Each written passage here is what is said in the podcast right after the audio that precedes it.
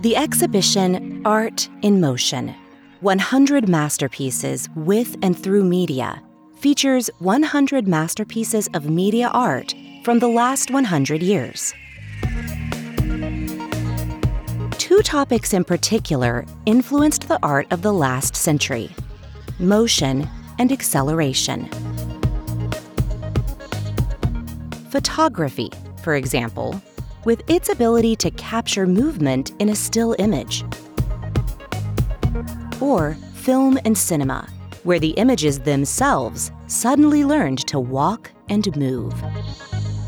Or fluxus art, where it is the viewer who is moved.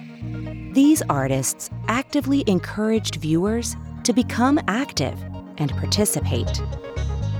The exhibition provides an overview of the fascinating diversity of media art. The 100 masterpieces selected represent significant developments in art over the last 100 years.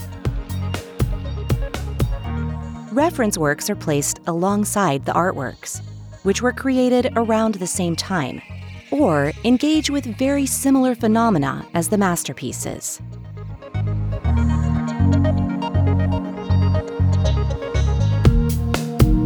Designate this work as a masterpiece, or this one, or that one, is merely a suggestion proposed by our curators.